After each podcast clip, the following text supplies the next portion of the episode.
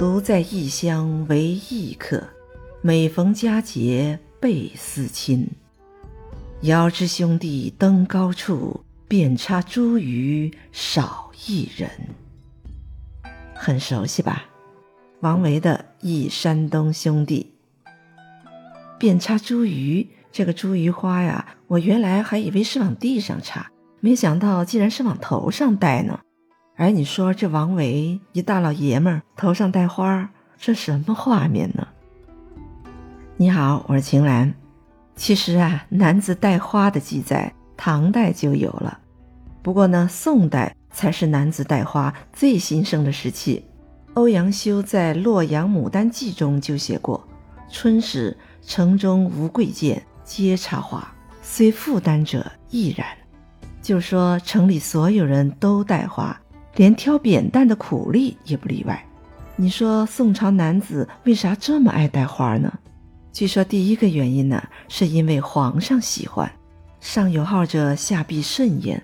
皇上的喜好直接影响老百姓啊。宋代几代皇帝都爱赏花，尤其是宋徽宗。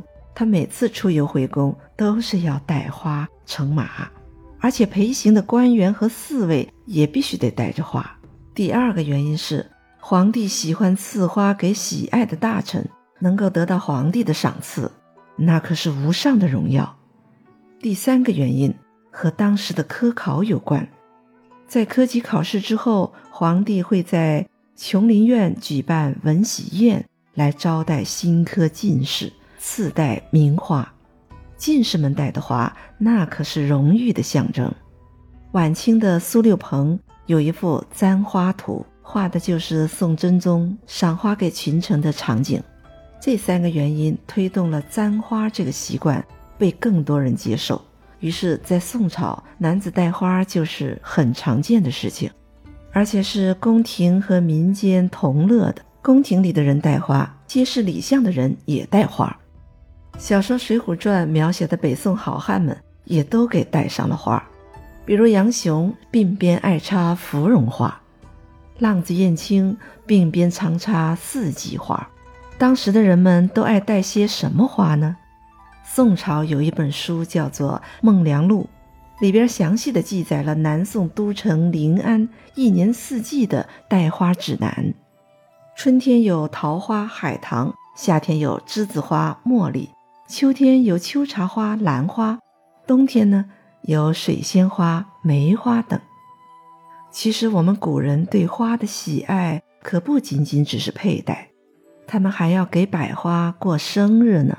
百花的生日叫做花朝节，春秋时期就有这个概念了。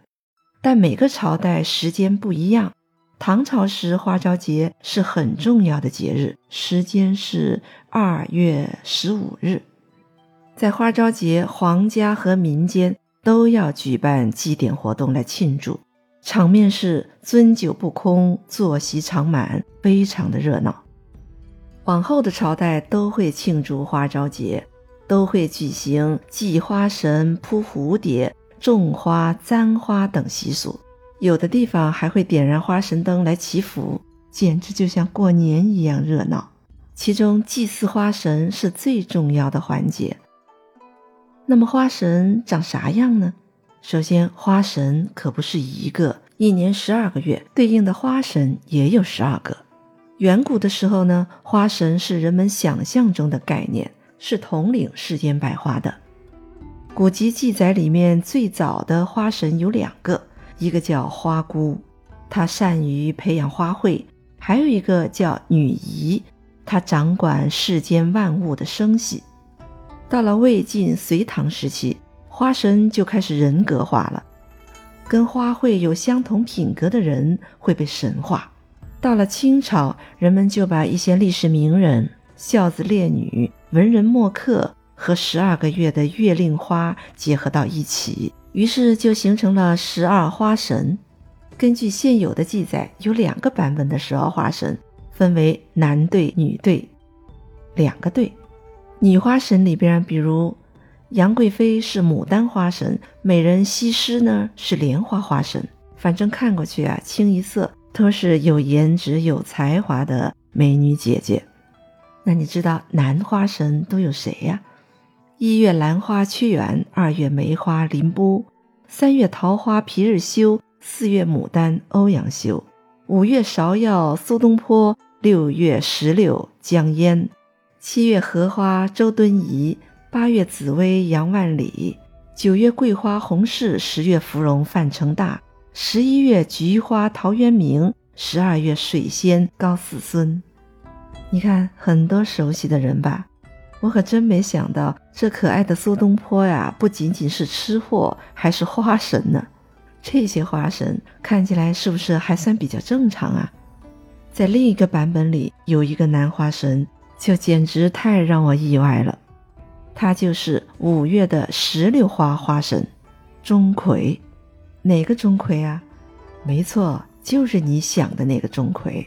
就是那个捉鬼驱魔的大神，为什么呀？这个长得凶神恶煞的捉鬼大王，怎么就成了石榴花的花神呢？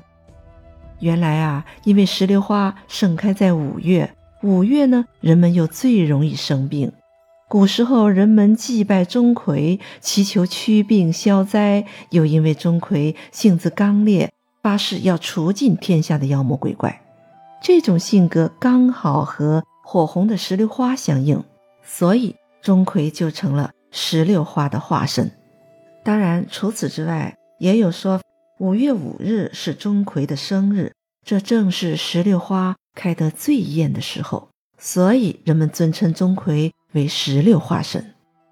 虽然说钟馗的样貌长得是一言难尽，但他却是一个吉祥的神明，民间经常挂钟馗的画像。来辟邪除灾，他被百姓誉为是赐福镇宅的圣君，是门神，又是斩五毒的天使，是中国传统道教中唯一的万应之神，求福得福，求财得财，有求必应。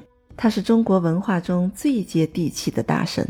民间流传的钟馗画像，耳朵边上经常是插着一朵石榴花的，都说榴花红似火。火红似朱砂，朱砂色呢有驱邪色、吉祥色之称，所以民间有榴花攘瘟减五毒的说法，并冠以五月花神的称号。这种民间习俗自然也会影响到艺术的创作，所以当人们看到钟馗戴花的画像时，也就不足为奇了。看来头上插花的汉子啊，运气都不会太差。火红的石榴花插在钟馗的头上，有没有觉得这鬼王立马就温柔可爱了许多呀？好了，今天我们就先聊到这儿，下期再会。